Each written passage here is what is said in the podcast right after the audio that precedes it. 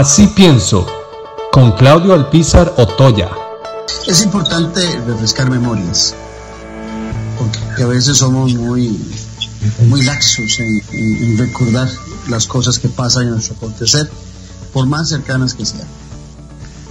Antes de que pasara eh, el coronavirus y todo lo que hemos estado viviendo alrededor de, la, de esta pandemia del COVID-19, Recuerdo que el presidente Carlos Alvarado y su equipo económico, que en aquel momento lo lideraba Rocío Aguilar, la ministra de Hacienda, instauraban mayo 2019, hace un año, que se les permitiera endeudar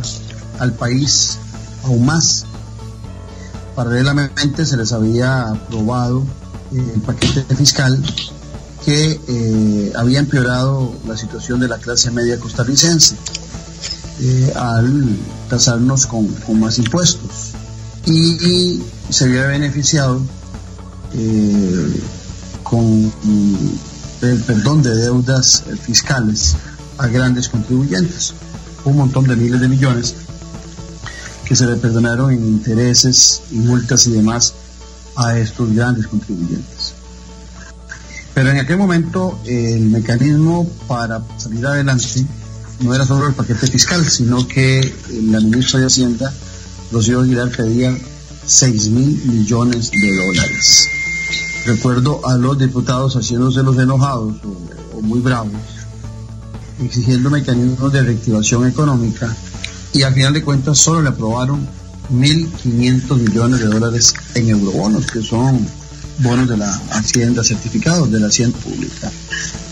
Resulta que un año después, ahora, en tiempos de coronavirus, del COVID-19,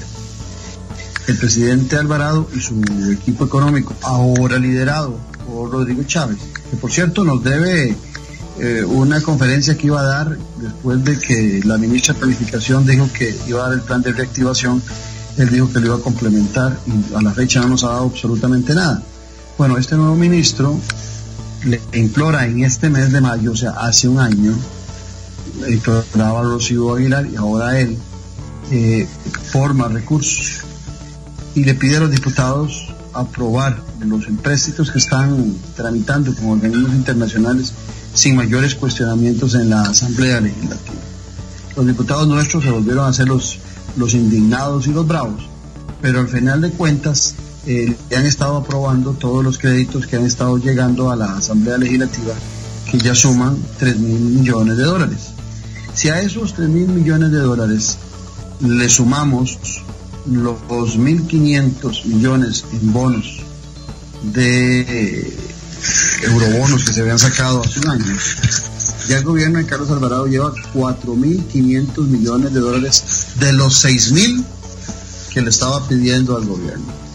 O sea, dentro del marco del coronavirus han logrado sacar lo que supuestamente se negaban a autorizar en eurobonos los diputados de la República. Y si a eso le sumamos que le sacaron 70 mil millones al INS recientemente y que hablan de 900 mil millones de la banca estatal en su programa de reactivación, programa de reactivación muy muy light, que también los diputados criticaron y dijeron que, que con eso no tenían claridad pero sin tener claridad siguen aprobando créditos. Bueno, si usted analiza con frialdad, el gobierno del presidente Carlos Alvarado ya ha endeudado seguramente y todavía falta más dinero por más de 6 mil millones de dólares a nuestro país. O por lo menos ya ha contado o va a contar con los recursos que antes del coronavirus, justificado únicamente por el problema del déficit fiscal, hacía referencia cuando pedían 6 mil millones en euros. Entonces, aquí el gran tema es llamar la atención a todos ustedes